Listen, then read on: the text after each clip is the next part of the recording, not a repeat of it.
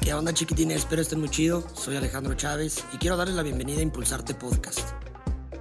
Un podcast dedicado al fácil entendimiento del arte, pláticas divertidas con personas que yo considero que son excelentes artistas y mejores seres humanos. Y pues nada, espero lo disfruten.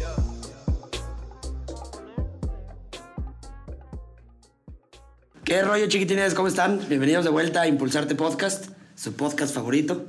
El día de hoy me encuentro con un excelente ser humano, gran amigo, artista, teórico, compositor, poeta, escritor.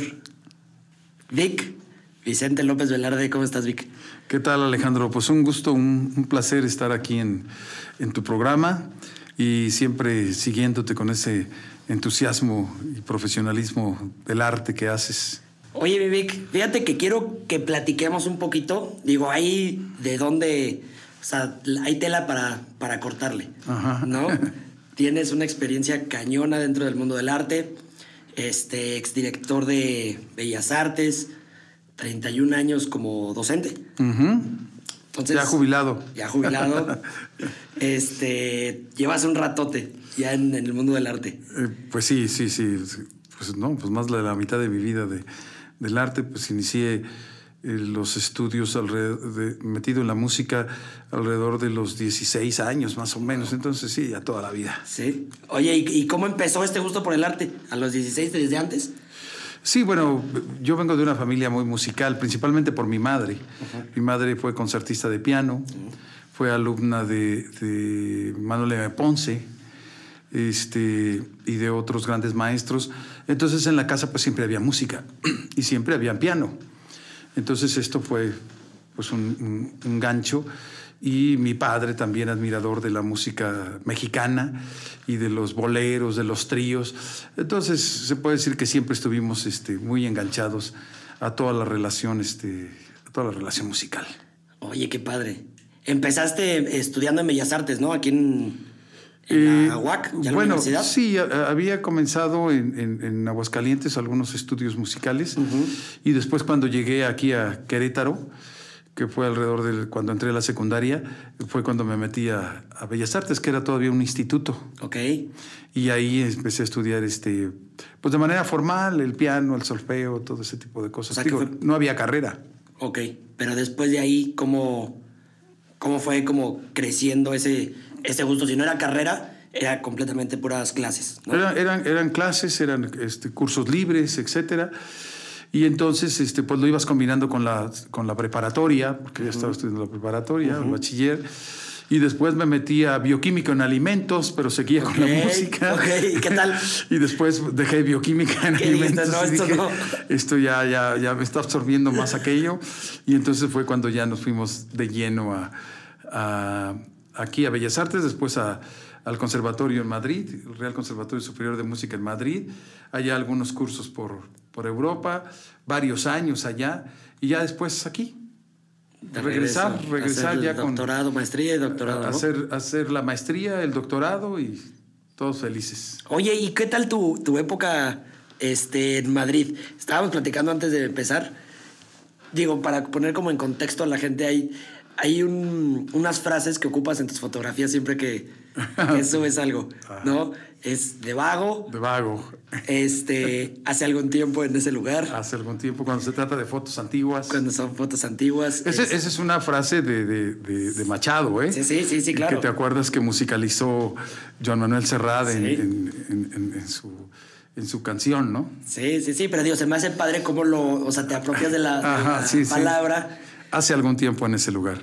Está padrísimo. A veces hace. ¿Qué, ¿Qué, otras tienes como que son Ah, pues te este, digo, mira, te digo, está. Eh, es que yo empecé a crear una serie de seudónimos. Ajá. Por ahí está Sofía de la Luna, está Soledad Abril, está uno que es este que son varios, que se llama Colectivo Yuxtapuesto, para que ah, crean que son okay, una banda, okay, ¿no? Okay, son, es una legión, ¿no? Sí, sí, sí. Está el Colectivo Yuxtapuesto, está el de Fonseca, que ese es mi, mi, segundo apellido. Está Pinotaje. este Pinotaje, está este, Char Neftalí en relación con, con, Neruda y con René Char, dos grandes poetas. Y entonces tengo, yo creo que hay de tener como unos 10 o 15 seudónimos. Entonces ellos hablan por mí y ellos crean también una serie de, eh, de frases cautivas, por ejemplo, el Santo Grial. Sí, el Santo Grial. Y presentas tazas, porque me gusta coleccionar tazas. Tazas que dejen una, una historia, ¿no? Si, si no pasó absolutamente nada, no traigo taza. No pero hay si taza. es un evento muy especial, lo que busco es taza, una taza del evento, una taza del concierto. Y entonces esas se convierten en santos grial. Entonces Ajá, tengo ajá. ahí un tiradero de tazas de los mil demonios. Entonces está el, el- el santo grial, que ese es vital. Los LPs que hace rato comentábamos, Ajá. que decíamos, nada como un LP. Nada. Y en efecto, nada como un LP. Y para buscar LPs, pues tienes que chacharear. Los únicos lugares donde se encuentran los LPs son en los tianguis y en los bazares. Sí. Y entonces, pues a buscarle por todos lados, este, porque de repente te encuentras, pues no sé, te puedes encontrar. Yo me encontré con el, con el disco de, de Choche, el, el- el baterista de Bronco, Ajá. que hizo un disco de canciones infantiles. y entonces me lo topé y dije, mira qué cosa me vine a encontrar. Y atrasito de ese disco estaba el Abbey Road de los Beatles en edición nacional, primera edición. No inventes. No, cuando lo vi y vi la fecha y vi el cuidado y todo, dije, dijiste, vámonos, "Uf, de ya aquí soy". estuvo, ¿no? Sí. Y pues realmente pues ahí te, te sale súper barato, ¿no? Y es lo que, y, era como a lo que, a lo que íbamos, ¿no? Tienes que estar de vago. Y era lo que te iba a preguntar. Cuando estabas en, en Madrid, me imagino que anduviste de vago. Sí, bueno, pues estaba muy joven. Yo pasé parte de mi, mi adolescencia allá, eh, parte también de, de la madurez y este y, y, pues un, un extranjero en un lugar como Sí. Europa, este, pues lo mejor que puedes hacer es no venir a México. Sí. Ese es- esa es la recomendación. Sí, o sea, estás allá, eh, hay vacaciones de Navidad, mándale una postal a tu familia y diles, discúlpenme, pero esta Navidad me voy a ir a Alemania, ¿no? O me voy Sí, a claro. ir a Suiza, o me voy a ir a otros lados. ¿Por qué? Porque tengo que aprovechar, porque cuando me regrese, pues ya no. Ya igual no hay ser complicado. Entonces, este, hay que, hay que andar de vago. Y si sabes hacer la vagancia bien, o sea, lo mochilero que te decía, agarras una mochila, una muda y vámonos. Que era lo que me decías, que, o sea, el andar de vago es un arte. Sí, sí, sí, definitivamente. ¿Por qué? Porque no tienes que viajar, tienes que viajar muy, muy ligero. eh, tienes que estar acostumbrado pues, a, a- a comer también tremendamente ligero eh, y, y andar buscando. Buscando por todos lados lo que te salga más económico en hospedaje, si te dan hospedaje gratis, albergues, eh, qué sé yo, ¿no?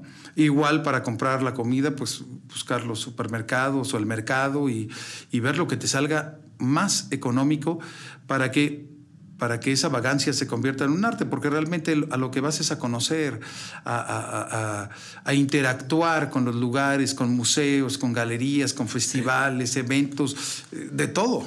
Sí, que era lo que te iba a preguntar, ¿cuál es el fin de vagar? O sea, en sí es. Para mí es conocer y por supuesto todo lo relacionado con el arte, ¿no? Este, Claro. eh, lo- los, los conservatorios, las escuelas de música, escuelas de danza, este, por supuesto las galerías, eh, la cantidad de museos. Por suerte, en la mayoría de los, de los países siempre hay unas, o, o la mayoría de las ciudades siempre tienen muchos museos. ¿eh? Lo que pasa es que no van a verlos. Sí. Por eso en, en México estaban cerrando algunos, ¿no? ¿Por qué? Porque, porque a veces tienen dos visitas al año ahí registradas, ¿no? Este, pero si uno le busca y analiza bien todos los museos, eh, puedes estar tres o cuatro días de visitas de museos verdaderamente geniales. ¿Cuál es el que más te gusta de aquí de México? Pues me gustan muchos, ¿eh? Realmente no tengo así. Me gusta mucho la zona Maco, aunque sea ahí en el, en el centro Banamex, pero me gusta mucho el Sumuaya como museo. A veces tiene este, de chile, de manteca y de todo sí. revuelto, pero me gusta, me gusta el Franz Mayer también, me gusta el, el- el Banamex en el centro, este, que es, que es muy, muy neoclásico. Este, me gusta el San Carlos, eh, hay de todo. ¿eh? Cu- Cuando aprendes a entender que México es un país que restaura casas antiguas, abadías, este, conventos, iglesias, todo lo que puedas encontrar lo restaura y lo vuelve museo, entonces es cuando empiezas a entender de qué va. Pero también de repente te encuentras con el Museo Somoaya y ves que es un edificio totalmente moderno y que lo que vas a encontrar ahí es arte moderno. Entonces dices tú, ah, bueno, parece que, que se está equilibrando. Sí, y eso está padrísimo, está padrísimo porque sí es muy real. Claro. O sea, no hay. Sí, si tú vas al, al Guggenheim, encuentras una arquitectura totalmente moderna y dices, ¿qué habrá ahí? Y, no te queda de otra más que decir arte moderno. Sí, claro. Pero de repente te encuentras con algunos, este, algunos lugares que son muy, muy renacentistas o muy barrocos y dices, ¿qué hay ahí? Y te dicen, arte contemporáneo y dices, ¿y qué hace ahí? ¿Por, qué? ¿Por qué no le hicieron un museo nuevo? Como el que está en España, ¿no? Que está en el parque, que es como nada más una partecita que es del, Exactamente. del Reina, ¿no? Sí, sí. O sea que dices, y hay instalación Está padrísimo. claro, claro, por supuesto. Está bien interesante. Oye, Vic, fíjate que este, algo de lo que te quería preguntar. Eres, o sea, tienes una, una fascinación por el coleccionismo. Eh, Porque tenía, pero sí. Ya no, ya no. no, ya no tanto, es que a veces ya no ayuda al bolsillo. En el, coleccionismo hay que, hay que saberse medir. Hay que saberse medir. No es una obsesión de quién tiene más. Cuando tú entiendes el coleccionismo de decir, tengo de mi colección de Absolute tengo 20 botellas y para mí es la mejor colección del mundo. No me importa que los otros tengan 10 mil botellas. Entonces dices, es mi colección. Pero cuando te pones a competir de que quieres tener todo, entonces aquello se puede convertir en una obsesión muy, muy cara y te puede salir muy caro. Entonces sí, sí puedo, sí puedo considerarme un coleccionista moderado y me gusta mucho este, ese coleccionismo, porque le encuentro al, diseño, al, tener, al armar tu colección, ya sea de LPs, de, de algunas botellas de, alguna colección que te interese, este, de monedas, eh, de discos, de videos, lo que tú, de gorras, lo que tú vayas a coleccionar, Este, es importante que sea lo que lo que realmente te llene y que digas, ¿sabes qué? Mi colección radica en tres objetos. Y pum, pero es lo mejor que tengo. ya, con eso. Pero sí, me gusta mucho la colección. Tengo colecciones de, botellas raras, algunas relacionadas con el arte, otras relacionadas con, con, el diseño, como es el de Absolute, este, eh, y algunas otras rarezas ahí de, de Elixir. Eh, me gusta mucho eso. Tengo colección de, de de envases de perfume, lo más extraño que te puedas imaginar. De Jean-Paul Gaultier. Sí, sí, de Jean-Paul Gaultier tengo varias cosas, este, pero, pero rarísimas, algunas diseñadas por Dalí, otras diseñadas por Gauguin, una diseñada por Duchamp, y de esas cosas que, que, te vinculan con el arte. ¿no? Tengo, por supuesto, mi colección de LPs, mi colección de música. De cuántos discos tienes? O sea, de LPs. De LPs, fíjate que ya he hecho, he, ido haciendo depuraciones, porque de repente ya no cabe uno en casa. y, este, y tengo mis depuraciones, pero yo creo que debo tener como unos, como unos 12 mil más o menos por ahí. Y mira que eran muchos más, pero, pero se depuraron. Hay que ir poco a poco sacando sí, sí, sí, Quedándote con las joyas, joyas. Sí, ¿verdad? Imposibles de mover ya. Oye, ¿y esos los vendes o los, este, los regalas? No, los intercambio. Ah, ok. Los intercambio por alguna cosa. o si no, vas al chopo y te los llevas en la mano y puedes puedes andarlos, este, no tanto, creo que no he vendido ninguno, siempre los intercambio. Siempre termino por intercambiarlos, si es en el Chopo por otro LP o por otros CDs, DVDs, etcétera. Y, este, y si no, los obsequio a veces. A veces los obsequio en mi programa de Universo Sonoro. O si hago alguna canasta de Navidad de Universo Sonoro, ahí aviento unos cuantos LPs también para que se los lleven. Diles de una vez para que, Así que, estén pendientes. Sí. ¿eh? ¿En, dónde, ¿En dónde sale Universo este, Sonoro? Universo Sonoro es un programa que ya tiene más de 20 años. ¿El 2000 sí, empezó? ¿ah? En el 2000 empezó. En abril del, del 2000 empezó Universo Sonoro. Entonces es un programa que se transmite por Radio Universidad por el 89.5, que es FM, pero también en Radio Universidad, Este, Facebook, en Facebook. Y es un programa que se transmite los eh, sábados de 9 y media de la mañana a 12 del día. Es un programa que dura tres horas y media. Y eh, este programa es interesante porque también tiene una repetición, una retransmisión los jueves eh, alrededor de la medianoche.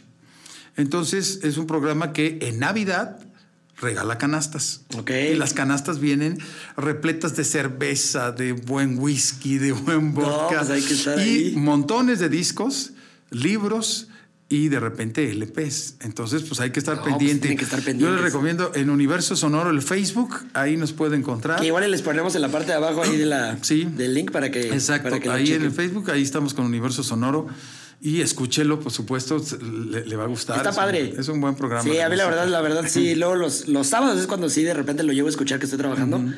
Se me hace muy interesante porque yo de música, la verdad, me gusta disfrutarla, pero sé muy poco. No, ahí hay de todo, pura, pura exquisitez Sí. y de todo, desde jazz, Sí. eh, música clásica, algunas versiones de música clásica, rock, por supuesto, Sí. a tope.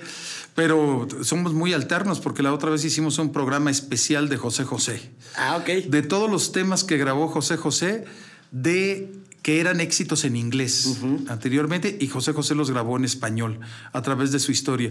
Este, he hecho programas de Sabina, de Serrat, de La Trova, pero el formato del programa pues en sí es rock, este, clásica, jazz, de todo. Oye, y en algún momento habrá un poco de este reggaetón y todas esas Eh, cosas. no creo eso, no, no, no, no. Me, ¿Qué me es han que- dicho algunos, pero, pero no, no.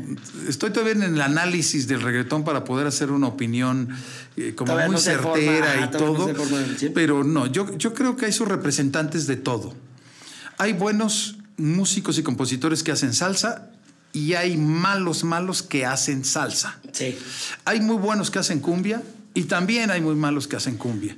Hay unos que hacen excelente rock y otros que hacen pésimo rock. Sí. Pero para eso debes de conocer todas las agrupaciones, los movimientos artísticos, cómo se van dando. ¿Para qué? Para que puedas emitir una, una opinión. y, y- y el reggaetón, la verdad, no lo he estudiado yo muy a fondo para decir, sí, tiene sus representantes importantes, sí, tiene una pertinencia. Este, para mí, por supuesto. Yo creo que al arte, la música, la danza, las artes plásticas, todo, es más, la literatura, la poesía, yo creo que al arte lo que le ha hecho falta, fíjate, Alejandro, es atender a la crítica Sí. atender a la crítica. El problema es que no se hace crítica. Si haces crítica, se te vienen encima. Ese, es- ese yo creo que es uno de los problemas más grandes que, Claro. que hay dentro del mundo del arte. Y atender a la crítica no significa que, que tú como artista tengas que cambiar o mejorar. No, no, no, no. Es el equilibrio y el balance de un debate. Claro. Entonces muchas veces uno piensa que voy a ver qué dice la crítica de mi exposición y la ves y dices, ay no, este ya me atacó, qué gacho, que no sé, qué, qué feo, que sabe cuánto, que está ardido, todo lo que quieras, ¿no? Este, en vez de decir, bueno, ahí dejo la crítica. ¿sí? Sí. Si la crítica sale bien, que no es otra cosa más que simples halagos, entonces dicen, ah, me fue muy bien y ahí no hay, no la hacen de tos. Entonces hay que atender a la crítica como un equilibrio y un balance, no hacerle caso, Sí. pero sí dejar que la crítica tenga un lugar. Cuando sabes que tiene un lugar y dices, bueno, es una persona, está preparada, hay un sustento en lo que está diciendo, ah, perfecto. Entonces la crítica está hecha. Pero el gran problema de las, con las redes sociales es que cualquiera brinca y cualquiera Sí. puede de- opinar y decir como auténtico conocedor y, pen- y pensando que su like sustenta todo. Sí. Y la mayoría de las veces no es así. Sí. Entonces, cuando empecemos a hacer crítica artística, de exposiciones, de conciertos, de todo, y se aguante la vara, porque sabemos que es un equilibrio del arte, entonces el arte estará completito. Sí. Sí, porque fíjate que yo sí, o sea, sí lo veo aquí, mínimo aquí, que yo es como un poquito más mi mercado, que hasta los mismos artistas no están dispuestos a Ah, no, no, crítica. claro, no, no, pues no, pues es que ellos lo ven como un ataque en vez de decir. pero yo creo que es como parte hasta, hasta humano. Es bueno también que te digan, o sea, en qué puedes mejorar. Y también, y digo, no tiene que ser siempre una crítica que, que bueno, más bien tiene que ser siempre crítica constructiva Claro. hacia la obra. Sí, porque ¿No? muchos artistas dicen, a mí los críticos me los paso por ahí. Sí. Entonces dices, no, pues si no te están preguntando eso, eso es lo de menos. Si no te están diciendo, hazle caso al crítico Sí, o no le hagas, sino que deja que exista la crítica. Sí. Eso es muy importante. No tanto si no lo haces caso o le haces, le haces caso o no le haces caso es lo de menos. Aquí lo interesante es que exista la crítica. Y cuando existe la crítica, le hagas caso o no, ¡pum! Hay una pertinencia y, hay, y se, completa el círculo del arte, que es vital. ¿sí? Pero lo que pasa es que estamos acostumbrados y, y, y, que- y porque la crítica puede ser también muy, muy severa. Allá en Estados Unidos, un conocido mío le cerraron un restaurante. ¿Por qué? Porque un crítico de, de gastronomía fue a su restaurante y cuando opinó en el, en el Times, este, hizo pedazos al restaurante. Y, y- y terminó por cerrarlo en vez, de, en vez de dejarlo. Sí, en vez de- vez dejarlo, Porque y no es cierto que le faltaban los clientes, sino que él lo único que quería halagar, parece ser, era al crítico. Entrar en el gusto del crítico Sí. para ver si podía atraer otro tipo de clientes. Pero yo le dije, no deberías haberlo cerrado, al contrario, deberías haberlo dejado, porque también a mí me tocó conocer el, el peor restaurante de, de Nueva York, el peor de todos, y era delicioso. Sí, claro, es que sí, y Y, es que- aparte barato, pero era el peor. Y todos los que estaban ahí fueron por conocer el peor Sí, restaurante, sí. al que le habían pegado con todo. Entonces, te digo, la crítica es un equilibrio. Y es que es aprender también a jugar con la crítica. Claro. O sea, claro. es dejarla y es como, ok, bueno, tú opinas esto y es simplemente entender qué es lo que está pasando en el mundo y en la cabeza de la gente. Claro, Al final sí, de sí. cuentas es una opinión y a mí se me hace padrísimo que, que los críticos, o sea, hasta se toman el tiempo de decir, bueno, pues mira, es, Es un, halago que, que te estén criticando tu obra. Es un contrapeso fabuloso. Porque, pues digo, al final de cuentas, si no fueras bueno, igual no hay crítica, pues Ni pasas existes. desapercibido. Exacto. ¿no? O sea, sí, sí es un, un balance que yo creo que sí también debe de ser necesario en todas las artes. Sí, sí, sí, sí. No, te digo, mientras eh, permitan la crítica y, y se desarrolle la crítica, yo creo que el arte en cualquier lado tendrá su... ¿Y tú crees que va de la mano el- el- la crítica con el mercado del arte? No, no, no, no, lamentablemente no, porque te digo que el crítico eh, se ha coartado un poco. Este, también el crítico dice, no, pues cada vez que digo algo uh, se me vienen encima de cualquier cosa. Eso es lo que le pasa un poco al análisis político, ¿no? Si haces una crítica de la política, de lo que sea, ¡pum! Viene la parte que, te ataca grueso y viene la otra parte que, que te dice que sí y, y creas un debate que no lleva absolutamente a ningún lado. Entonces, este, el problema es que el mercado del arte no está a la par de la crítica del arte.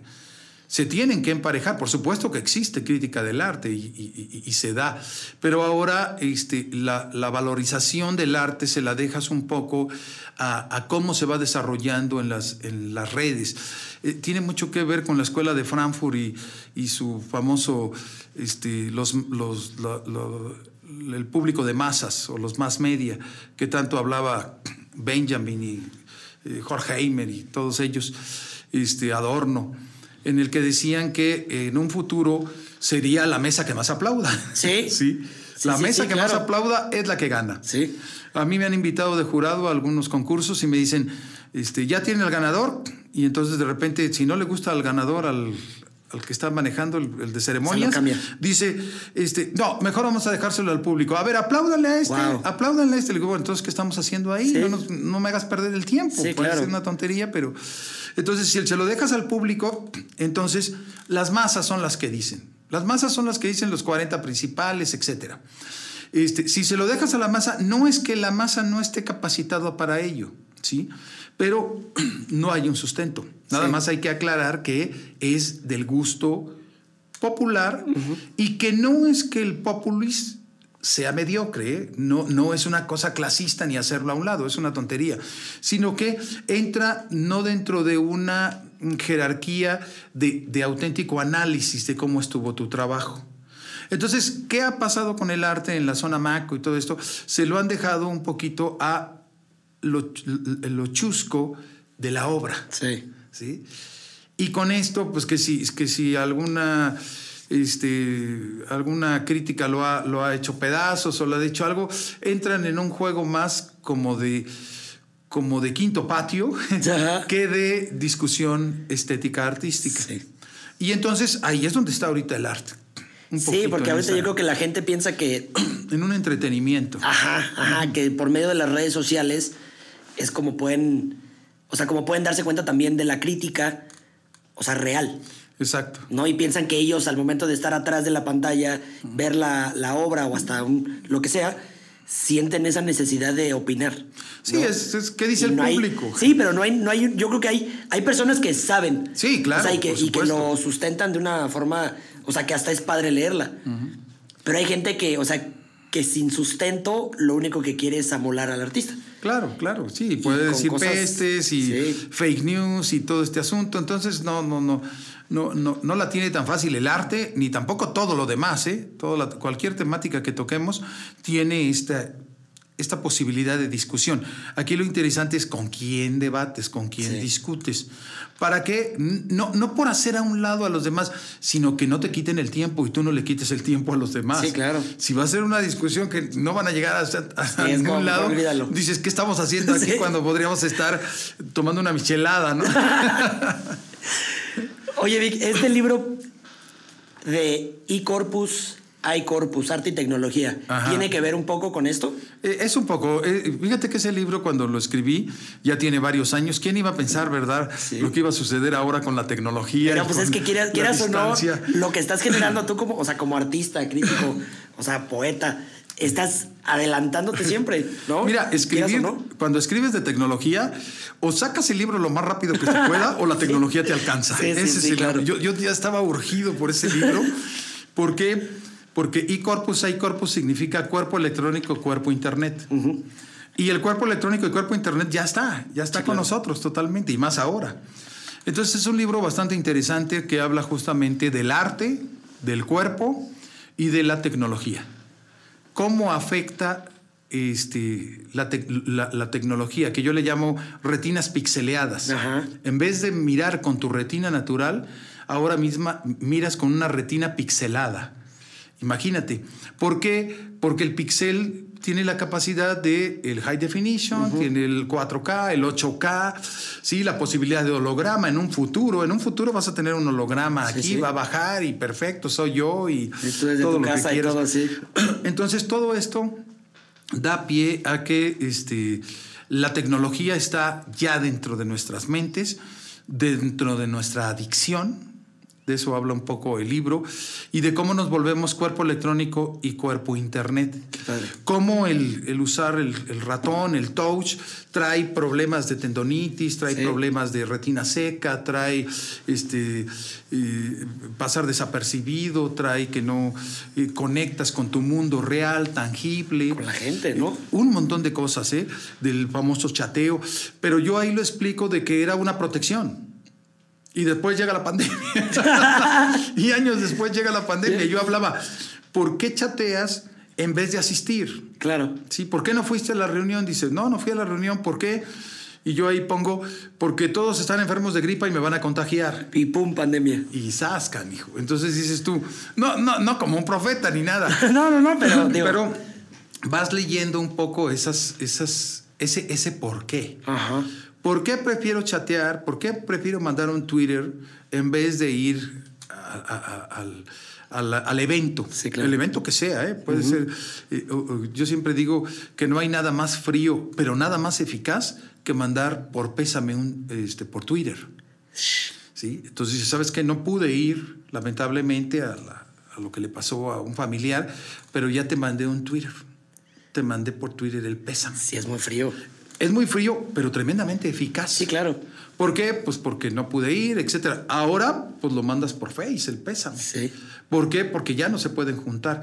O sea, todo esto hace que la, tecnología sepas ponerla de tu, de tu lado no para que te coma y que vamos a desaparecer los humanos y la te, Sí, porque es lo que te iba a preguntar, o sea, que hacia dónde crees que vaya como la inteligencia artificial y todo.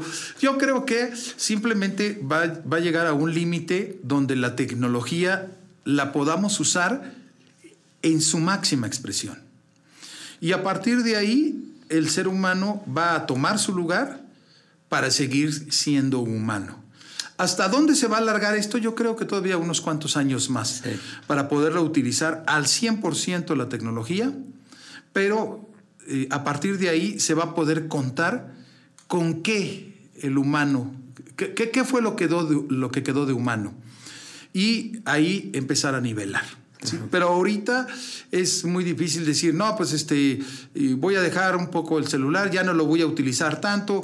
Ese tipo de cosas no hacen que la tecnología llegue al 100%.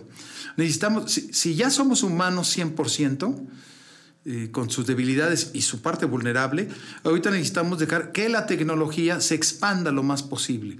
Y después ya te quedes con lo que realmente es este lo que realmente es tangible. Pero fíjate que yo creo que, digo, sí entiendo tu, tu punto y, y, sí se me hace muy interesante. Simplemente yo, por ejemplo, el, el hecho de que ahorita pensemos que somos humanos completamente, lo veo muy alejado de la realidad.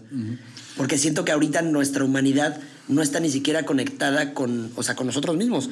Es complicado la persona que, que tiene esa conexión, o sea, mente, espíritu, todo al 100, siempre tiene, ahorita creo yo, tienen como este bastón que es la tecnología.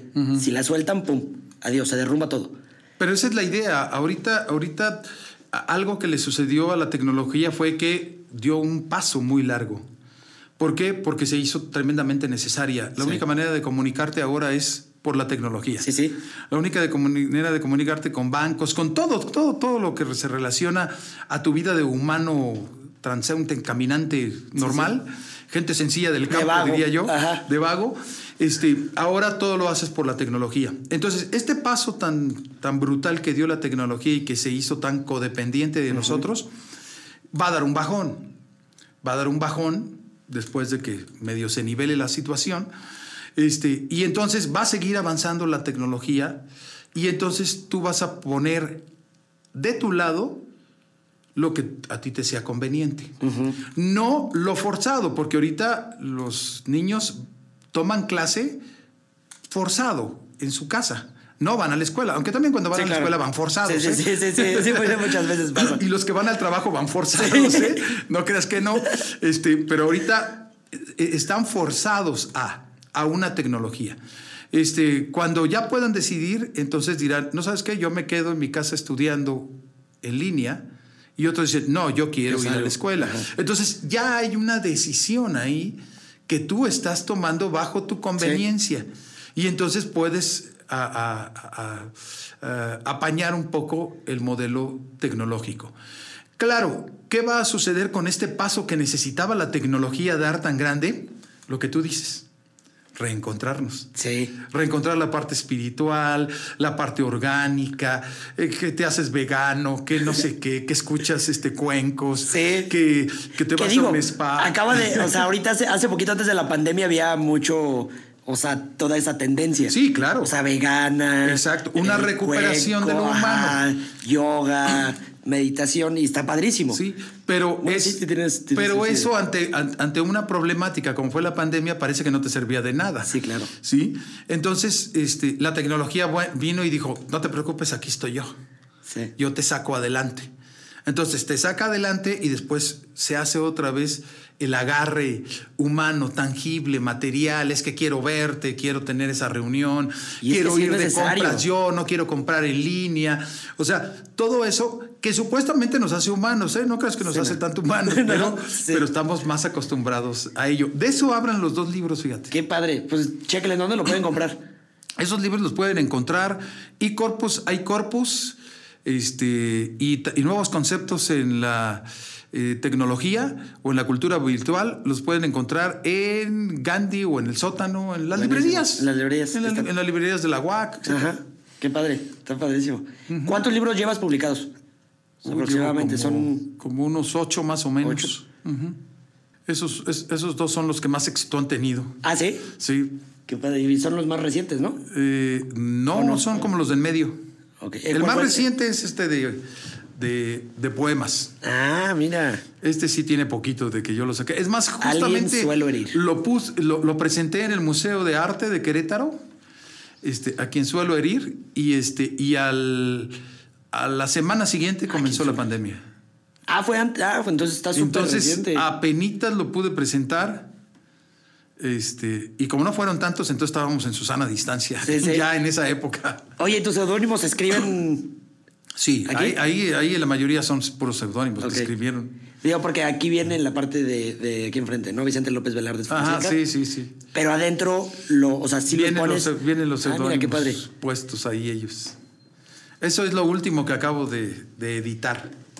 Oye, y háblame un poquito de este disco. Ah, ese es un disco que ya tiene algún tiempo. Es un disco que se llama Sinestésica Evasión. Obras para piano y poesía. Poesía recitada por mí. Con música de fondo creada también especialmente para los poemas.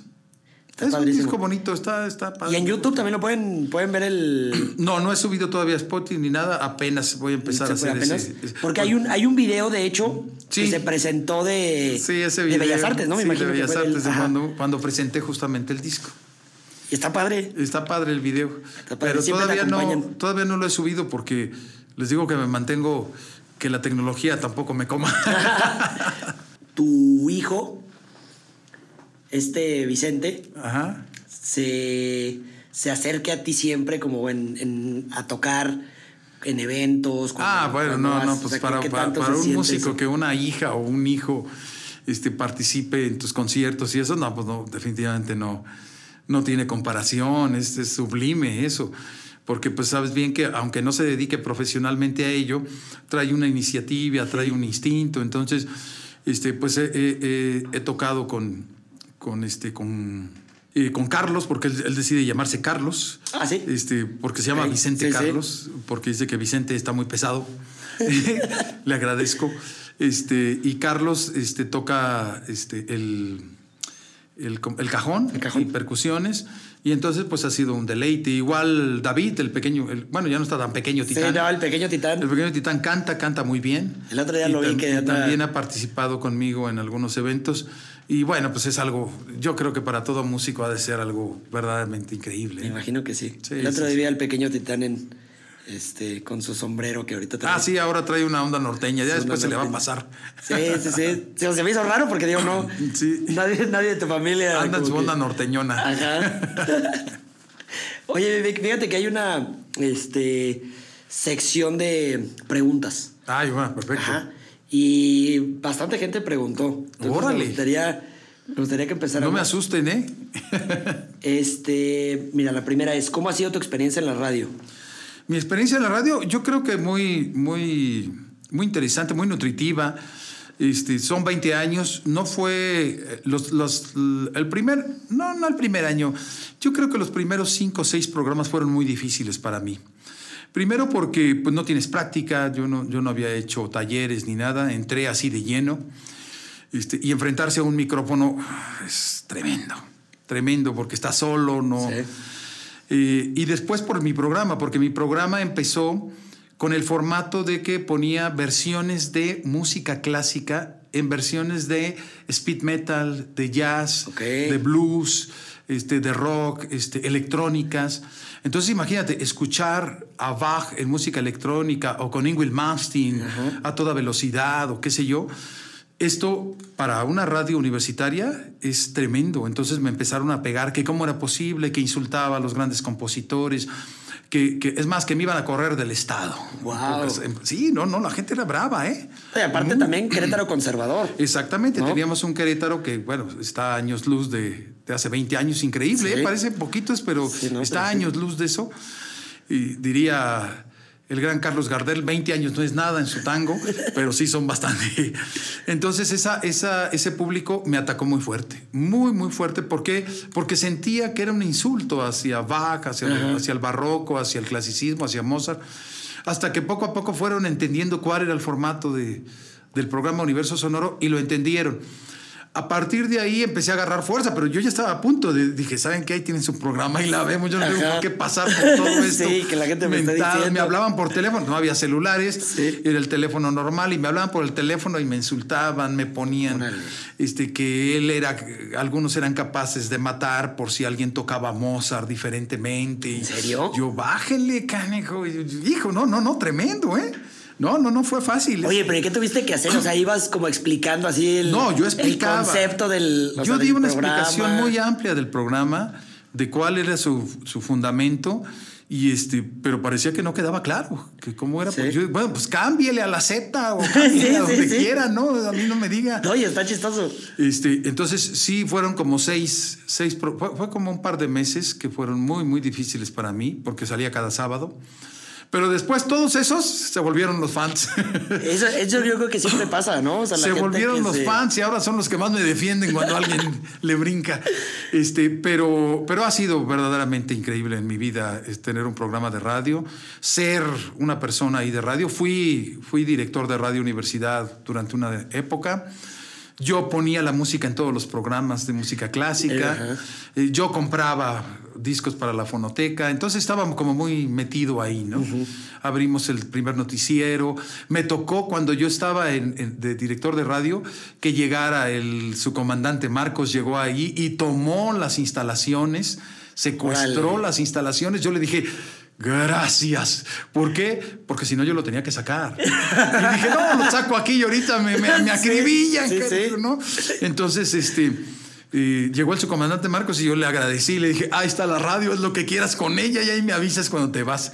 Este, pero hay experiencias muy, muy padres, entrevistas este, con Sting, con Chris Botti, este, entrevistas a, a Bobby McFerry, a Chico. Corea, a, este, a grandes directores de orquesta, a Daniel Barenboim, a Pierre Boulez, este, a Luis, a, este Luis Herrera de la Fuente, que ya, ya- ya no está, a montones de artistas de toda índole que yo tuve la oportunidad, a, a los King Crimson, a Kansas, a los Deep Purple, a- bueno, no, no, no, o sea, fácil son como mil Wow. que yo tuve la oportunidad de entrevistar para mi programa. Ajá. Entonces iba a donde, a donde ellos me dijeran y con una grabadora portátil de esas reporteras hacía grabaciones. Y cuando estaban aquí en Querétaro, me los llevaba a la radio. Y ahí en la radio hacíamos la entrevista. Qué no, una chido, cosa. no, me imagino. Fíjate No que eso no sabía, ¿eh? No, no, no, no, no. No sabía esas crónicas del Vic. Un montón, pero un montón. El artista que me menciones, yo creo ahorita, menos Maluma, por supuesto. Este, Porque aún no tienes definido qué es lo pasó, que- pasó por el universo sonoro y tuve la oportunidad de, este, de entrevistarlo, fíjate. Y qué chido. Y a mí se me hace padrísimo porque todavía lo sigues haciendo. Sí, O sí, sea, sí. y- y sí Algunas estás- cosas surgen por ahí de vez en cuando. De- ahora es mucho más fácil ponerse de acuerdo con, con los managers y decir, oye, pues sabes qué, pues quisiera una entrevista y ese tipo de cosas. Pero sí, fueron más de mil conciertos, ¿eh? Más de mil conciertos, los del, del grupo Yes, de eh, Jimmy Pacey, Robert Plant, este, no, no, no, no, todos los que cuentes de Rush. Oye, ¿y cuál fue el que, el que más disfrutaste? Hijo, yo creo que el de Sting. Porque Sting, yo lo iba a entrevistar y Sting de repente me dijeron que no, que siempre no. Y entonces yo ya me iba del Auditorio Nacional y me alcanzó Manu Caché, su, su baterista. Y Manu Caché me dijo, no, por favor, le damos la entrevista a nosotros. Y también está aquí Tony Levin, estaba en el bajo, canijo, imagínate, ayudándole a, a Sting. Y también está Chris Botti. Y entonces Chris Botti, el trompetista, uff, no, no, no. Entonces yo dije, no, con esos me conformo, no, no necesito al otro. Y entonces este, pude hablar con ellos, entrevistarlos y después este, salió Sting. Y Sting me dijo que sí. Y después nos fuimos a cenar. No, pues entonces yo dije, ya. No, Ya padrísimo. estuvo, Sí, ya estuvo, sí, genial. Con toda la banda, por supuesto. Fue una cosa No, pues Increíble, tiene que ser. increíble. Son esas experiencias que yo me imagino que Sí, o sea, no, no, no, se te van a borrar jamás. No, no, no, no. Y bueno, he entrevistado a muchos que no son de la de, de Universo Sonoro, ¿eh? Porque de alguna manera, pues como que me lo encasquetaron o algo así, porque entrevisté a Paquita, la del barrio. ¿Y cómo fue eso? Y yo le dije a Paquita que conste que no pongo nada en mi programa. Ajá, Le o sea, le dijiste, pues, Pero mira. eso no quita que, que- que podamos platicar y eso. Y entonces entrevisté a Paquita, la del barrio. Ha dado millones de entrevistas, Sí, pero claro. me concedió una.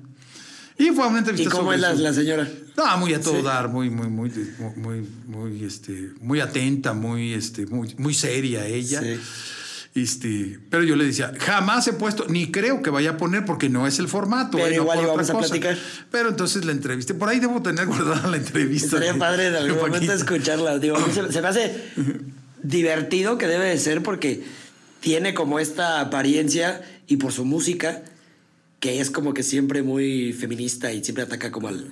Es, al es- es muy y- seria, es muy seria. Tiene muy bien desarrollado su personaje. Ajá. Es un personaje, a veces creemos que los artistas son, lo que son sus que son, sí, personajes, pero no, eh, el, el artista crea su propia caricatura.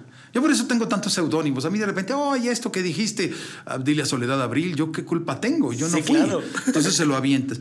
Entonces, si creas una caricatura y un personaje, igual cuando entrevisté a Sabina, este, Sabina me decía, este, habla con Sabina, pero yo soy Joaquín. A mí no me eches nada, ¿sí? Claro. Sabina es el personaje y es ese personaje, por eso cuando sacó su disco de Lo niego todo, dice, tengo derecho a, negarlo porque el que está hablando es Joaquín. Sí. Sabina no, Sabina es un hijo de la de vago, este, Sí, sí. puñetero, qué sé yo, de todo, este, pero, pero yo no. Entonces, cuando creas tu personaje, entonces tu personaje va por delante. Y uno piensa que el personaje es el, es el ser humano, y no, es el artista. Entonces, te encuentras con que de repente son tan, pero tan diferentes, pero tienen muy bien armado su personaje. Oye, ¿y qué Yo creo que es lo Ah, que pasa con Paquita, perdón. ¿eh? ¿Y qué diferencia, qué diferencia crees que haya, por ejemplo, con un artista plástico, un artista visual? O sea, en cuanto a personaje. Digo, ahí no hay, no sé, según yo no sé, pero no, como que no va tan de la mano como, o no se ve tanto como con un músico. Mira, yo una vez hice un experimento con varios artistas plásticos Ajá.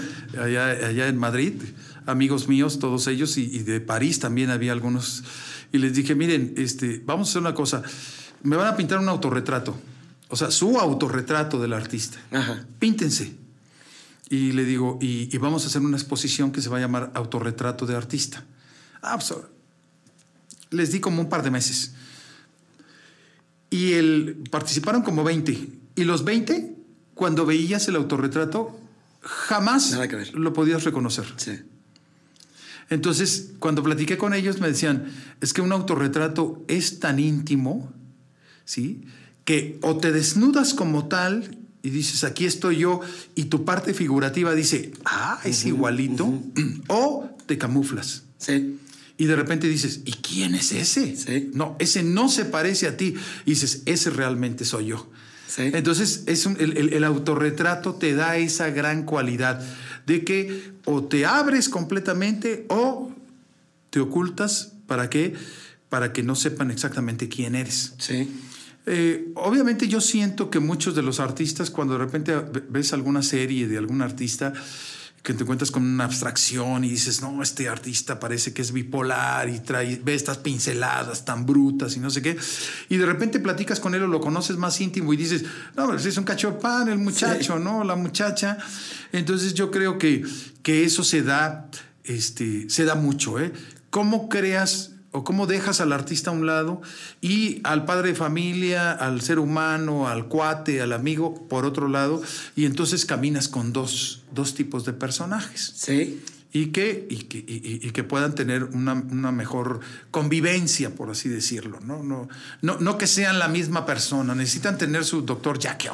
Sí, sí, pero yo digo, y a final de cuentas yo creo que todos lo tenemos, aunque seamos artistas. Claro, no. claro. Cada quien es como, como Obviamente, diferente. sí, sí, Lo sí. que sí se me hace como muy como hasta complicado luego de entender. Digo, obviamente separar la, la obra del artista, o sea, de la persona, no del Claro. artista, sino de la persona, ¿no?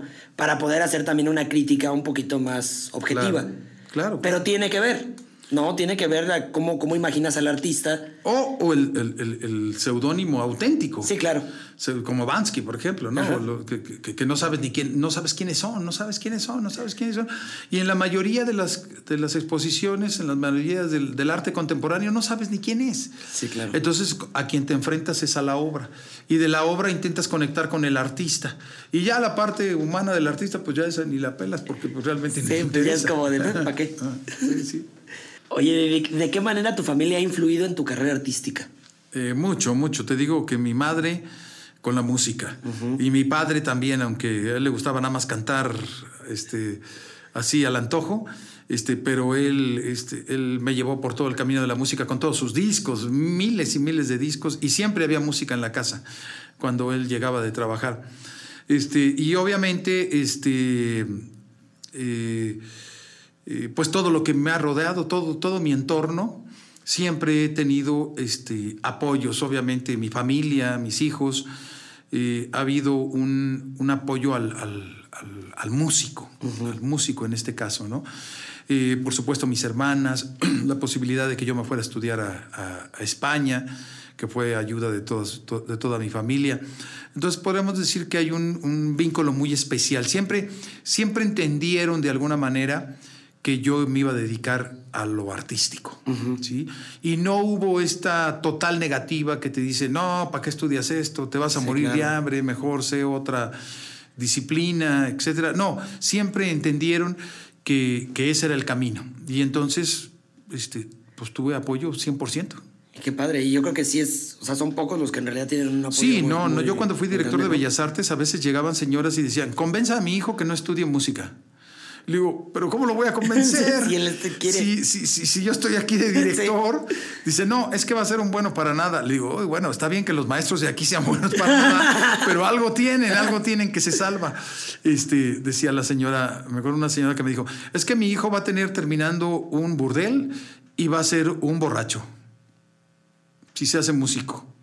Y entonces yo le dije, pues mire, yo no conozco ningún músico aquí que tenga un burdel, ni nada por el estilo. Algunos sí le sí, inflan sí, sabroso, pero tampoco es una máxima de un músico. Entonces, este, sí ha habido, yo creo que un porcentaje muy amplio de músicos y de artistas que han planteado ser artistas y que han tenido una marginación por parte de su familia, sí. que es lamentable, pero es un, es un referente. ¿eh? Y que luego pasa que son los que cuando ya como que se quitan ese peso. Ese sí. peso, se avientan y son de los que. Claro, claro, claro. Los que sabías que pues, estaba Ajá, todo ahí. tenían todo ahí. Sí, sí, pues es que sí es. O sea, si estás. Sí, estás pero no, a mí, a, a, mí siempre tuve todo el apoyo de la familia. Y lo sigo teniendo, por supuesto. Siempre digo, a final de cuentas, ahorita ya estás jubilado y todo, uh -huh. pero sigues creando, sigues Sigo creando, sigo haciendo música, sigo haciendo conciertos, componiendo, escribiendo, haciendo cursos, de todo, y siempre he tenido el apoyo. Qué chido. Toda la vida. ¿Cómo fue tu experiencia como director en la Facultad de Bellas Artes? Pues, ¿Y bueno, qué dirías a las nuevas generaciones que están? Pues mira, cuando yo estuve director, también to todas las cuestiones este, de, de, cambio de autoridades trae una bronca total. Siempre cuentas con el 50% o 30% de apoyo, eh, digo, de, de, de oposición. Uh -huh. Este, y eso es, eso son cosas muy normales que suceden. Entonces, poco a poco tienes que ir convenciendo con tu trabajo. Siento yo que se hizo una muy buena labor. Yo me quedé muy contento con la labor de director de Bellas Artes. Este, y no solo con director, sino también fui coordinador como veintitantos años de la carrera de música. Eh, entonces me siento muy, este, muy complacido. Eh, se lograron muchísimas cosas, este, como los directores anteriores lo han logrado también, yo creo. Este, y, fue una experiencia verdaderamente maravillosa, una gran solidaridad ya en la segunda etapa este, por parte de los eh, alumnos. Eh, intentamos pues ser buenos funcionarios porque éramos funcionarios en turno. Uh -huh, es, uh -huh. Lo que tiene la gestoría cultural es que eres en turno, hay que sí, entender claro. que son en turno. Sí. Cuando llevas un, un, director o un funcionario que ya lleva 20 años ahí, dices, sabes que eso es una mafia, ya sí, no ya, es. Ya hay, que, hay, que, hay que rotar, hay que saber rotar. Igual si tienes un núcleo de, de, de jueces calificando, el siguiente año cambia los jueces, no dejes los mismos. ¿Por qué? Porque si no se vuelve una especie, se envicia. Entonces, este, yo creo que mi función como director de seis años ahí en la facultad, este, a mí me llenó de mucho, de mucho gusto. Y, y hicimos un buen trabajo. Eh, fueron muy agradecidos los alumnos, que más bien yo les tengo que agradecer a todos ellos, los maestros también, muy solidarios, los opositores también, bienvenidos, equilibraron uh -huh. esta parte que yo necesitaba para que no, no te comiera el, el, el ego ni te hicieran pedazos, lo que es peligrosísimo. Este, entonces, todos bienvenidos y, y, y me, me he sentido muy contento. Yo a las nuevas generaciones lo que les diría obviamente parece un poco trillado, pero este, no hay que morir en el intento. No hay que morir en el intento. No es que uno sepa qué es lo que tiene que hacer y ya sobre eso irse. ¿eh? No, no, eso es, un, es, una cosa medio romántica. No, no. Sino no morir en el intento en relación con el arte. El arte, tiene, el arte es una, una disciplina y como disciplina hay que saber que esa disciplina es, es, es, este, es hermética, tiene una serie de reglas, por supuesto, que después se pueden romper y las tenemos que romper, pero hay una condición en la, en la carrera universitaria que tú debes de cumplir. Hay unos, unas clases que no te van a gustar, unos temas que no te van a gustar y dices, ¿para qué llevo esto? Pero vienen dentro del formato. Y que tú sigas un formato en una carrera significa que tienes disciplina. Sí. Eso es más importante. No, no, que, no que fuiste un, un artista escolarizado, no, sino que tienes disciplina para sacar lo que marca un plan de estudios. Después de que termine el plan de estudios, ve y quémalo, haz tu fogata, Sí, haz, sí, sí. hazte una rachera, lo Pero que ya te quedaste con esa Pero- disciplina. Pero, ya demostraste que sí tienes disciplina. Ya después, ese formato disciplinario que adquiriste, mételo al trabajo y adelante. Y a como dé lugar, salir adelante. Y obviamente no es el talento, ¿eh? Yo creo muy poco en el talento. Y creo muy poco en el instinto también, ¿eh? Creo más en el trabajo. Sí, En el trabajo. El, el talento, el instinto puede ser, yo creo que un 5% cuando mucho si te va bien, ¿eh? Pero si no te metes de profundo, es como hablar un idioma sin saber lo que dices. Sí. En pocas palabras, ¿no? Entonces yo tengo muchos amigos que tocan el piano y tocan bien. Bien, es más, han grabado discos. Y cuando le dices, ¿ya viste el cambio de armonía que hiciste ahí? Que es realmente brutal esa, esa, esa tonalidad que estás haciendo. Y te ven con cara de, ¿qué estás diciendo? Ajá. Eso significa que no tienen ni la más remota idea de lo que están haciendo. Sí. Aunque tocan bien. Tocan bien como, como una cuestión decorativa. Tú puedes tener, vas a Galerías del Triunfo, a ver si no se enojan, vas a no. Galerías del Triunfo Y te, compras, verdad, y te compras un cuadro. Sí. Y lo pones en la sala de tu casa. Alguien que sepa de arte va a llegar y te va a decir, ese cuadro es horroroso, es una porquería. Oye, ¿qué te pasa? Es una obra de arte. No, no es cierto. ¿Sí? O sea, es un cuadro que se hizo sin saber que se estaba Sí, haciendo. claro, o sea, decorativo completamente. Es una cuestión decorativa. Entonces lo puedes poner en el baño, lo puedes poner. Es más, si quieres, lo usamos ahorita para prender la, la leña, este, o lo usamos como leña, o, o lo que quieras hacer con él es lo de menos. Es lo mismo. Sí, pero no es arte, ¿estás de acuerdo? Exactamente, es lo mismo. Cuando tienes una obra de un artista, inmediatamente se siente, Sí. se capta. Hay un instinto, ahí sí creo en el instinto del ser humano, en la capacidad. Siempre me dicen, ¿y cómo sabemos que es arte? Cree en lo que estás sintiendo. Sí. Cree en lo que Eso estás está sintiendo. ajá. Cuando crees en lo que estás sintiendo, dices, aquí hay algo. Acabo de escuchar esta sinfonía y aquí hay algo. Acabo de escuchar a este cuate tocando la guitarra y aquí hay algo. Ac- Acabo de escuchar a esta cantante y hay algo. Hay un potencial tremendo que me transmitió. Sí. Lo mismo sucede con el arte plástico. Este, pero también aclara ese instinto para decir, ¿sabes qué? Esto es muy decorativo Sí. es tan decorativo que sabes que, pues ahí ponlo, ¿sí? Llegas a una fiesta y te sacan un vino X y te sacan otro vino pues, de altura. Tú lo pruebas y dices, este sí lo puedes mezclar con calimocho y coca. Este, Este aparte, déjame que, que haga el ritual. Sí, claro. Es exactamente Sí. lo mismo. Sí, sí. ¿Cómo lo sabe uno? Hay que creerle a lo que está uno sintiendo, ¿sí? Y cuando le crees, dices, fíjate, yo sabía que esto era así y, y te da una algarabía, una alegría Sí, impresionante claro. porque dices, ¿por qué lo sabía? Porque hay madera, porque hay una transmisión de algo. Entonces, ante esto, sí es muy importante que las nuevas generaciones, los nuevos artistas, crean en que existe una disciplina y que esa disciplina los puede llevar a lugares verdaderamente Sí, inhóspitos. claro. Y que crean en sí, o sea, en ellos, ¿no? Claro, claro, claro. Y que no que se venzan a la primera, sí. que no se trata de una calificación, no se trata de un maestro, se trata de una disciplina. Ya cumplí, saqué 10 o lib- la libré, etcétera, ya cumplí. Ahora voy a romper con todo, rompe con lo que quieras. No, y aparte yo creo que también es lo más fácil, ya hablando como en tema de carrera artística, la universidad es lo más fácil. Sí, sí, O sí, sea, definitivamente. Te genera Sí, sí, lo una único que. disciplina, todo. Lo que pasa es que como la agarras en una época en que eres tan poco disciplinado, Sí, te cuesta enfrentarte y quisieras irte por la libre. Y que es muy bien el que se va por la libre, ¿eh? no, tiene no tiene cuete. Este, no significa que no va a triunfar. Hay artistas que dicen, no, yo no hice en la primaria y mira, estoy exponiendo Sí, claro. en Bellas Artes y vendo en miles. Correcto. No, no, no, no. Sí, sí. Nada más estoy diciendo que el que se mete a una universidad debe de entender que ahí hay una disciplina y que esa disciplina le va a ayudar. Pero el que se va por la libre y no lleva el mismo formato, también como se vaya abriendo paso, eso es verdaderamente este, clave y, y crea otra, otro balance con el arte, pudiéramos decir académico en su principio, Sí. aunque después sea muy libre, con el arte libre libre. Sí, el de sea, por la crear libre total. más, ¿ah? Sí, a crear así como, como va. Sí. Este, desbocado, ¿no? Este, los dos son muy pertinentes y los dos son muy válidos.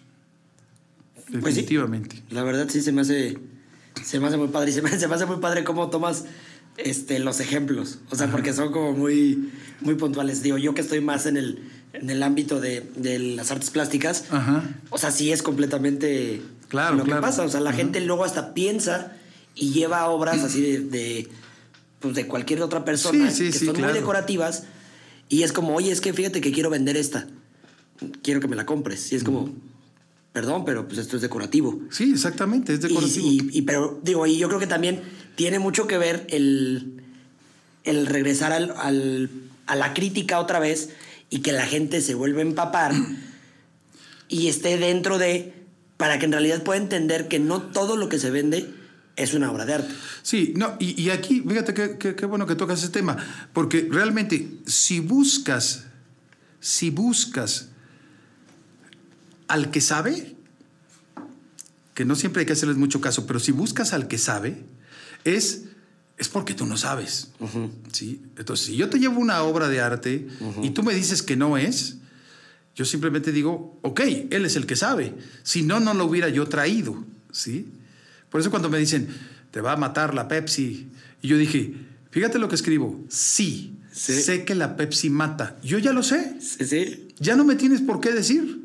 No es un evangelio para que me la quites, no. Sí, claro. No, yo ya sé que mata.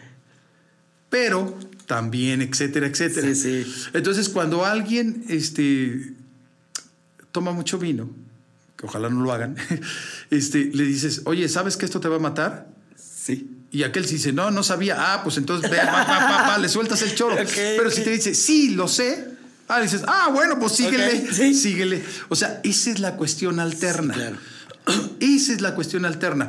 Por eso, cuando tocaban el, el tema del reggaetón, yo decía, oye, aparte del reggaetón, sí sabes que existe el rock, el rock progresivo, el blues, el jazz, el, el ¿cómo se llama? Este, la música clásica, Sí, claro. este, el world music. ¿Sí sabes? Y me decía, no, ah, mira, te voy a recomendar tal, tal, tal, tal. Pero si alguien te contesta y te dice, sí, conozco toda esa música, me quedo con el reggaetón, entonces dices, provecho y ¡pum! Es que sí, ahí se acaba. Eso, ahí, se, acaba. la discusión. Se acaba completamente. Cuando sabes. Entonces, es importante ace- acercarse al que sabes, siempre y cuando tú no lo sepas. Sí. Si tú no lo sabes, te acercas al que sabes y el que sabe te va a decir qué. Pero si tú te acercas al que sabe y después dices, oye, es que. No, pues entonces no me lo hubieras traído. ¿Sí? Porque eh, hubo, hubo graves problemas en, el- la entrada del siglo XX con los intelectuales, con los que sabían. ¿Por qué? Porque también se pasaron de lanza. ¿eh? Y entonces hubo ya una negativa para creer mejor en, en el dicharachero, en el fácil acceso. Y este fácil acceso dio paso a esa cultura de masas. A que, ¿a quién le aplaude a este? ¿Quién le aplaude a este más? Etcétera. A es, que es un juego, es una cuestión decorativa. ¿sí? Si tú vas a un concurso de canto, pues hay 10 sinodales malditos y boots para que ellos te den una buena calificación, como en los deportes también. Entonces, este, ahí es apostar por el preparado y el que sabe. Mientras no se pase de lanza, por Sí, supuesto. sí, claro. Este, entonces, eh, el que sabe te puede decir si es decorativo o no. Pero si alguien dice, yo tengo este cuadro y para mí este cuadro es el mejor que tengo, no me importa que sea decorativo, para mí es excepcional y jamás lo voy a vender. Ah, pues provecho. Sí, ahí está. Pero si ya quieres venderlo porque quieres saber, no, pues sabes que esto es una porquería. Híjole, pues en la torre. Sí. Es exactamente el mismo juego. ¿eh? Fíjate que sí. Sí, sí, sí. Es un sub y baja. Oye, Vivek, fíjate, hay una pregunta que está interesante. ¿De qué manera se puede coordinar un proyecto con todas las disciplinas artísticas de la Facultad de Bellas Artes? ¿De qué manera? Eh, pues obviamente se puede. Y, y- y lo bueno que tiene la Facultad de Bellas Artes es que es una facultad de artes. Cuando es una facultad de música, tiene una temática. Cuando es una facultad de artes plásticas, como la manejan algunas universidades, están separadas. Entonces aquí lo interesante es que es una facultad de artes, por lo tanto sí puedes meter proyecto, cómo este, te pueden, eh, cómo pueden conjuntarse y fusionarse las diferentes disciplinas artísticas. Entonces tú puedes hacer una, un proyecto relacionado con crear una obra que tenga música, que tenga coreografía, que tenga escenografía, que tenga actores, ¿sí? que tenga acción, en pocas palabras, este, que tenga este, campaña de diseño, o sea, todo está ahí, todo Sí, está sí, en la mesa servido como para poderlo realizar. Eh, Wagner, Richard Wagner, el gran compositor de óperas, decía que la ópera era la obra total, porque en sus obras hay escenografía, que se la encargaba a grandes maestros del arte plástico, coreografías, que se los encargaba a bailarines, expertos, actores, porque estás actuando el libreto, Sí, sí. libreto, porque alguien lo escribió, un literato, imagínate, la música, por supuesto, y el proyecto del evento, ¿por qué? Porque es un evento en una sala especial que necesita un coordinador de eventos, un gestor que se mueva la publicidad. Ahorita ir a las óperas en Beirut, en, en, en Wagner- bueno, ahorita no, pero anteriormente ir a, ir a ver una ópera de Wagner este, montada en Beirut, este, pues lo tienes que comprar con dos o tres años anticipados, si no, no hay boletos. Y es un espectáculo total, o sea, es la obra Sí, sí. total. Y tenía razón, ¿eh? Entonces aquí no es cuestión de hacer una ópera, se puede hacer un musical. Si tú has ido a los musicales en Nueva York o un musical aquí en México que han traído Cats, este, el Rey León, todo eso, el mismo el mismo Circo Soleil, son eventos o son proyectos integrales que tienen todas las disciplinas. Sí, que conjuntan. ¿sí? Danza, música, artes plásticas, acción, actores, teatro, y todo eso da como pie a poder crear un sub- una, una superproducción en el cual conjuntes a las diferentes disciplinas, a los que se dedican a eso, y alguien haga la música, alguien haga la coreografía, alguien haga la escenografía, alguien se dedique de libreto, escribe el libreto y ¡pum! entonces una genialidad, sí, claro. Entonces ahí encuentras un, un- un volcán en erupción, ¿eh? Sí. Se puede hacer, por supuesto, y, y daría pie a lo que apostó mucho el final del siglo XX, que era hacer arte multidisciplinario. No nada más, yo soy músico y déjenme Sí, en paz, yo nada más toco música y a mí no me traigan. Y mi música no se utiliza para otra cosa. Entonces, ¿qué hacían los bailarines? Estar buscando música en otros lugares o adaptando música de otros compositores para su danza, en vez de decir, no, aquí lo que pasó en los, en los poemas. Sí. En los poemas yo dije, ¿y si utilizo música de Bach yo leyendo? Y dije, no, mejor hago música para ese poema. Entonces, cada poema trae música original mía, especial para el poema. Entonces ahí te das cuenta de que la música y la literatura van totalmente de la mano. Más la interpretación, porque yo, yo toco ahí. Está padrísimo. Esos son los proyectos Se multidisciplinarios. Pues ahí está, mira, para el que preguntó este, chécate el, el disco para que más o menos veas cómo. Exacto. cómo Buena, ahí. pregunta, ¿eh? Buena sí, está padre, sí. está padre. ¿Cómo generar interés en el arte en estos días? ¿Es difícil crear un público atento en estos tiempos? Eh, sí, atento sí. Sí, ¿Por qué? Porque todo porque, pasa- porque todo es muy vertiginoso. Es- eso lo digo claro ahí en mis libros. Ajá. Todo es una un vórtice. Todo es, todo es like, next, next, next, next, next y next. Entonces, ante esto, crear un público captivo es muy difícil. Puedes crear tu cartera, que yo le llamo así, Ajá. tu cartera de clientes. Yo tengo, yo tengo mi cartera de clientes o de seguidores. Ajá. Y sé que cuando lanzo algún poema, sé que cuando lanzo alguna imagen, Ahí van a estar. van, nunca me fallan, pero nunca me fallan, porque tengo mi cartera. Si de repente saco mi nuevo programa, que tengo un nuevo programa de radio que se llama La Música de las Esferas, Órale. este, ese es por internet. Ajá. Ese lo pueden escuchar. Este, música eh, por Our Music, así se llama. Our Music, arroba punto com, ahí lo pueden encontrar. Este, es un, un programa de música del mundo. Ok. Ahí presento músicas de todo el mundo este, relacionadas con el world music. Entonces, sí es muy importante este, que, que puedas crear tu cartera. Yo, por ejemplo, saco el, el world music y cuando lo pongo en el Face, etiqueto a seis o siete que sé que son los que lo siguen y que están esperando a que yo los etiquete. Sí. Entonces eso sí se puede hacer cautivo. Pero ahorita el arte de hacerlo captivo es muy, muy complicado. ¿Por qué? Porque también no, no está la capacidad para poder profundizar, sino que sigue, Sí. sigue, dame más. Yo siempre le he llamado que vivimos en la época de los microasombros, no del asombro con madurez. Sí, claro. El asombro con madurez es. Yo fui a ver a Queen cuando vino a, a Puebla. Uf. Imagínate, estuve Sí, en los dos conciertos de Queen cuando vino a Puebla. Eh, hasta adelante. De ese concierto, que han pasado casi 50 años, todavía estoy asombrado Claro. y sigo madurando ese asombro. Qué padre. Imagínate Sí. más de, 30 de 40 años madurando un asombro. Sí. Eso significa que he desarrollado cómo madurar un asombro para seguirlo Sí, disfrutando. sublimando. Ahora, perdón, ahora es el microasombro. Ajá. El microasombro es que te asombras y dices, ¿y qué más? ¿Y qué más? ¿Qué es lo que le pasa a los, a los músicos, no? Que ya muchos ya no sacan álbumes completos. Con una O canción. sea, era ya nada más ahorita son puros sencillos. una canción que saques y, la- y- y te vendo la canción en vez de que compres Sí. el álbum completo. Pero fíjate, digo, a mí me gustaba que se aventaran. Ah, no, claro. o pues imagínate el. LP, a veces comprabas Claro. un LP para una canción y descubrías que había tremendas canciones. Sí.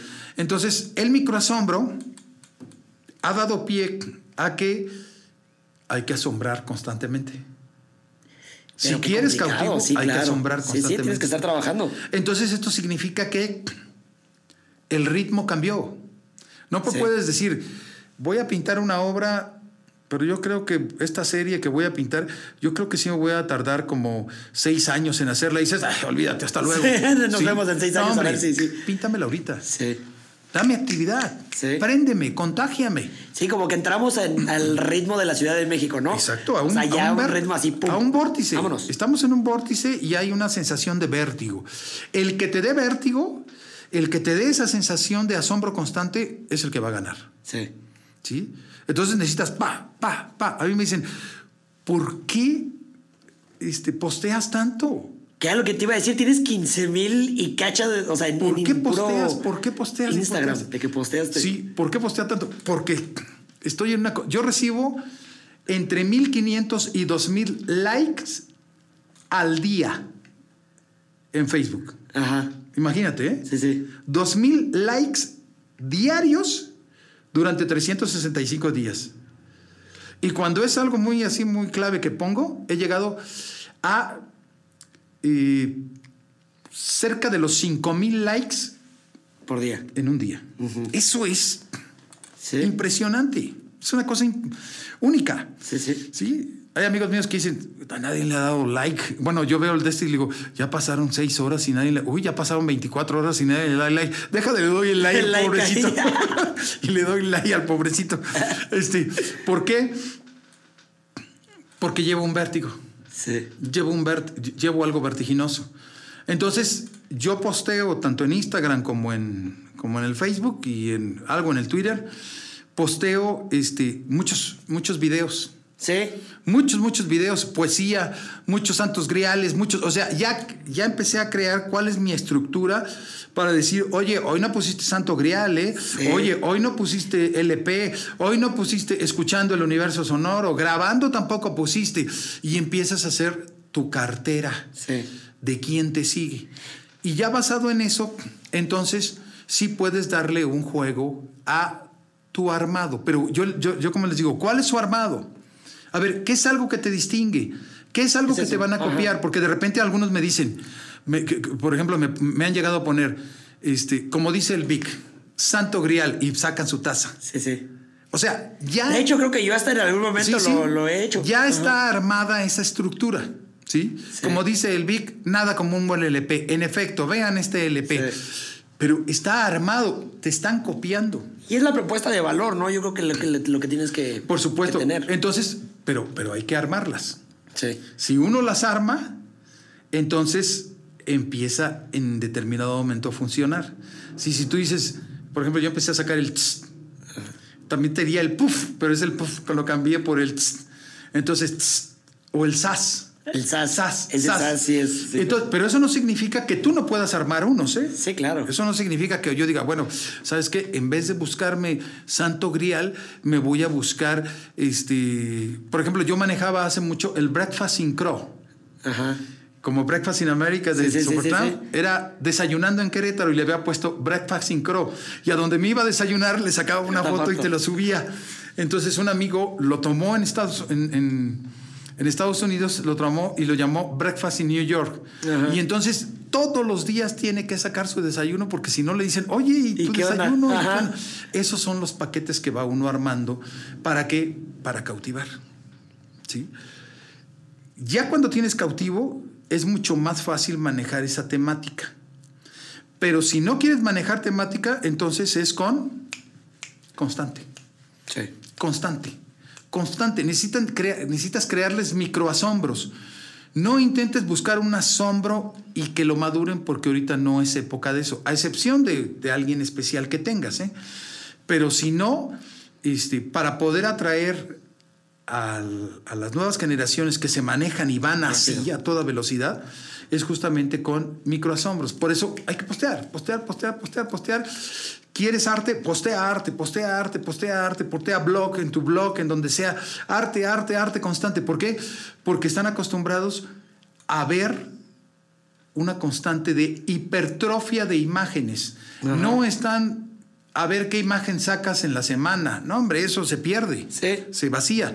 Pero si sacas una imagen al día y en un horario clave, yo por eso saco mis santos griales en la mañana, pum, pum, pum. Ajá. Entonces ahí viene toda esa, esa, esa captura del armado. Entonces, para el arte necesitas ir armando esa consecuencia o esa secuencia. Pim, pim, tas, tas, tas, tas, tas, tas, tas. Y entonces, aunque, aunque no lo creas, se va quedando aquí. Sí. Y de repente dice uno, oye, yo vi una imagen de Kandinsky, sí, pero la que me gustó, ¿quién la sacó? No, fulano de tal, a ver, deja voy a sudeste, a ver si lo tiene, y te vas para atrás, y te vas para Sí. atrás, y aquí está, yo sabía que estaba. ¿Por qué sabías?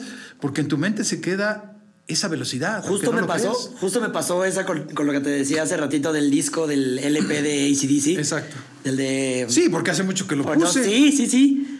Pero me acordé, me acordé porque escuché la canción y me, o sea, vi la, este, vi la portada y eh, así como que algo se quedó y fue como, a ver, esta portada como que yo vi que hay, que hay otra. Entonces me metí a tu, a Ajá, tu sí, Facebook sí, sí. en los videos y vi que estabas hablando, o sea, del LP y que dije, mira, está LP. padrísimo, que fue, o sea, digo, cuéntame un poquito rápido como la historia de ese LP. Sí, sí, es, LP, Está- es, es un LP de, de, de ACDC, el del cañón, es para que lo identifiquen, el del cañón. Y el del cañón este, es sepia y el cañón es negro. Negro, ajá. Y en España se equivocaron. Mandaron la, la- cuando mandaron la, el máster de- para hacer los LPs, se equivocaron en la disquera, que era Atlántica. Este, Atlantic España lo sacó al, al revés. El cañón lo puso sepia y el fondo negro. Negro. Entonces sacan los discos y como a las 5 o 6 horas este, recogen todos los discos que habían sacado al mercado de todas las tiendas de discos. Ahí sí eran discotecas porque eran LP, este, venta de discos. Y cuando lo recogen, este, los que lo alcanzamos a comprar con la portada anterior, pues se convierte en culto. Sí, en claro. culto totalmente. Sí, sí, sí, sí. Ahí no hay más. Pues es, es lo mismo que el Carniceros de los Beatles. Ajá. Es el álbum. Ellos sacan con, con el, la, la, este. Eh, era en este caso la, la- la disquera Capitol. Saca a los Beatles con batas de carnicero pero con pedazos de carne de niños y cabezas de muñecas y no sé qué. Y entonces en mi capítulo dice, no, no, no manches, nos van a censurar. Y entonces sacan el disco y de repente lo recogen nuevamente y, encima del disco pegan una portada bien teta de los Beatles, no la portada que ellos habían querido porque estaba prohibida. Entonces los que lograron comprarlo, el original, el disco, ahorita lo puedes encontrar en el mercado negro, posiblemente, posiblemente por un millón de pesos. Qué loco. El disco original. Muchos, cuando supieron eso, lo que hicieron fue intentar quitar la portada, pero como venía bien pegada, rompieron la, de esta y también rompieron la, de abajo, pero quedó un poco. Sí, Ese se llama el carnicero rasgado. Esa, ese, un carnicero rasgado te puede costar 400 mil pesos. Sí, es que lo, es lo es increíble, ¿no? Está padrísimo, sí. Pero sí, pero ¿por qué se te quedó? Porque estamos acostumbrados a la hipertrofia. Sí. A la hipertrofia de imágenes. ¿Dónde vi esto? ¿Dónde vi? Ah, aunque lo hayas visto un instante. Sí. Y fíjate que, por ejemplo, ayer platicaba con, este, con mi primo que tiene una, una plataforma que se llama SocioQ, que de hecho está patrocinando parte de este podcast. Pero estaba platicando con él y le decía, estábamos platicando de las historias de Instagram. Y le decía, porque me decía, no, es que tenemos que este, hacer algo como específico y tan, tan, tan. Le digo, sí, pero tampoco meterle tanto, creo yo, porque la verdad, o sea, ¿te acuerdas que posteaste en tu historia la semana pasada? Pero es que a nadie le interesa. Y es como, no. Y le digo, ¿y tú crees que la gente se va a acordar de lo que publicaste hace dos meses si lo puedes volver a publicar? No se va a dar cuenta. Y la gente que se va a dar cuenta le va a valer. Va a ser como X. Porque lo que estás pasando en las historias es algo así. Son instantes. Pero ese instante, estamos tan acostumbrados a ese instante que lo de ayer fue historia. Ese es el problema. Entonces vivimos de instantes. Entonces, como ya agarramos el ritmo de hipertrofia, entonces necesitamos esa hipertrofia. Y por eso podríamos decir que el arte está viviendo tiempos de instante. Por eso el arte contemporáneo es tan, a veces tan simple, que de repente pones un mango y un celular, o pones una, una, una, dentadura con un cigarro y cosas de esas. ¿Por qué? Porque es tan efímero que lo único que queda es el instante. Lo más interesante aquí es cómo vives tú el instante o si realmente eres de los que vive de la nostalgia y la melancolía. Si vives de la nostalgia y la melancolía, entonces tienes mucho camino por recorrer porque ahí está atrás. Pero si vives el instante, yo siempre les decía, a ver, ¿cómo están viviendo la pandemia? No, es que ya pronto se va a acabar. No, eso se llama futuro. ¿Cómo vives la pandemia? No, es que antes de que llegara la... No, eso se llama pasado. Sí, claro. No, ¿cómo estás viviendo la pandemia? ¿Por qué no le das la cara? ¿Por qué no la enfrentas? Sí, ¿por qué no la En cambio, estás hablando de futuro y estás hablando de pasado. Se parece mucho, yo pongo de ejemplo a Lewis Carroll con el Alicia en el País de las Maravillas, porque hay una parte donde creo que es el, el sombrerero y el sombrerero le preguntan que si comeremos jalea y el digo que si vamos a comer jalea y el sombrerero dice, "No. Comerás jalea mañana y comerás jalea ayer." Y entonces no le entienden y le dice, "Entiende una cosa, lo que estás comiendo en este instante, tú te estás imaginando que estás comiendo jalea y que comiste jalea. Lo que no estás entendiendo es que ahora la estás comiendo. Entonces dices, ¿cómo vives tu pandemia en este instante? Y entonces tú dices, bueno, me enfrento a esto, me enfrento a esto, sí es esto, esto, esto, esto, esto. Y no hablo de vamos a salir adelante, va a estar todo muy bien, me va a ir mucho mejor. No, eso es lo que no tienes. Lo que tienes es ahorita. Entonces, ¿de qué manera vives tus instantes? ¿Por qué? Porque somos una, una sociedad de seres humanos que se apaña mucho por el pasado y la melancolía. De que antes éramos bien felices, de que antes estábamos mejor. Que... Todo es recuerdo, Sí. En cambio, lo que no entendemos es cuál es mi instante, cuál es. Ahorita mi instante es este momento y lo estoy. Es más, no sé si me acuerde mañana de esto, ¿sí?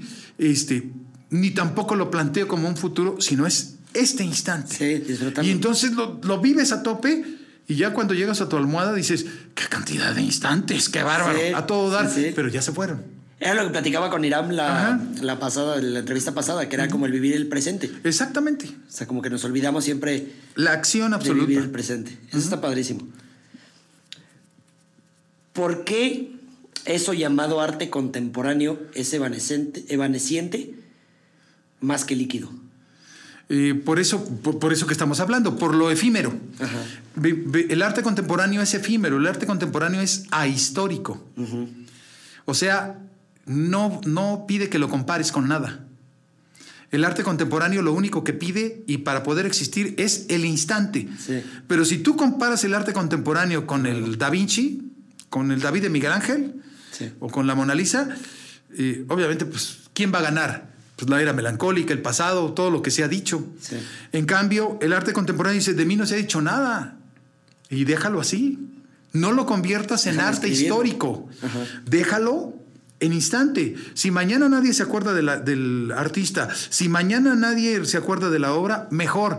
Significa que en su instante funcionó. Pero como mediático, como efímero, se desvaneció. Sí.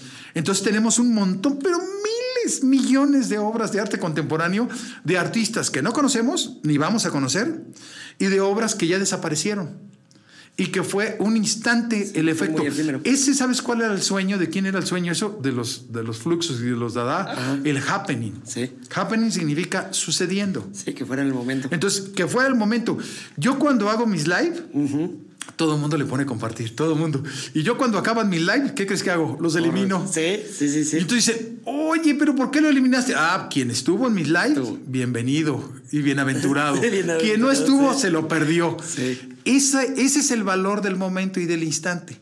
Pero si lo dejas, el arte histórico va a venir y va a convertir tu trabajo, vete a saber en qué. ¿eh? Sí, es que sí, poniéndolo en ese punto sí, o sea, se me hace... Vete a saber, pero muchos dicen, no. Aquí, aquí como dicen, me dicen, papá, ¿qué vas a dejar de legado? Le digo, nada. ¿Cómo? Que nada. Oye, todo lo que escribiste, tus libros. Ay, no. Ojalá me olviden lo más rápido que se pueda. ¿Por qué? Porque parece ser que el sueño es dejar un legado. Y fíjate que era lo que te iba a Cuando decir. dices, ¿ah? ¿para qué?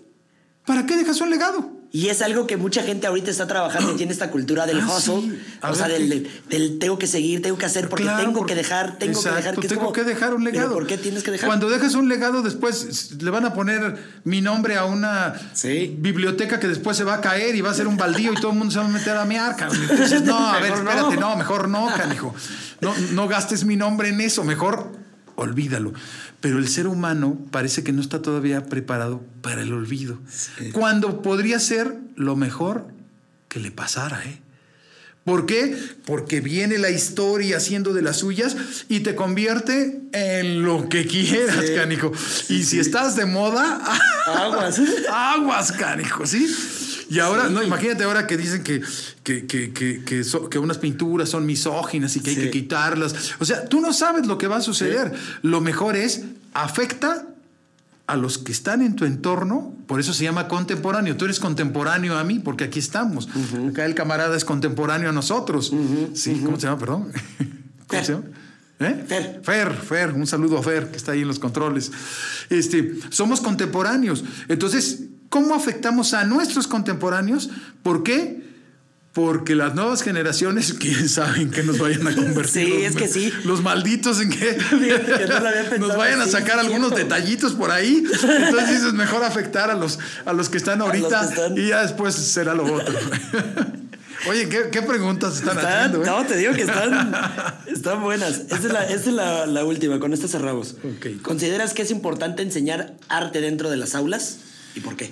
Mira, el gran problema del arte, hacerlo, hacer, hacer la educación artística, trae un, un ligero problema.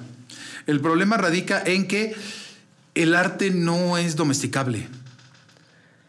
Entonces, si el arte no es domesticable, si la gran esencia del arte es la rebeldía, ¿cómo lo metes a un programa de estudios? ¿Cómo lo metes a la educación? Dice, lo voy a educar con arte. No, hombre, se va a hacer más rebelde, se va a hacer un hijo Sí, de la... claro, claro. ¿Por qué? Porque la esencia del arte es rebeldía. Sí. Pero, ¿qué hizo lo académico?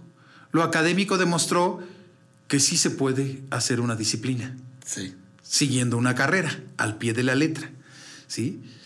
Entonces, esta manera de disciplinar trae como consecuencia de que si realmente el arte funciona en la educación artística, o si la educación de artística nada más es un paliativo que se cree que los va a hacer más sensible, que si, que si pintas, cantas o tocas un instrumento o actúas, vas a ser más sensible. Eso es una tontería. Sí.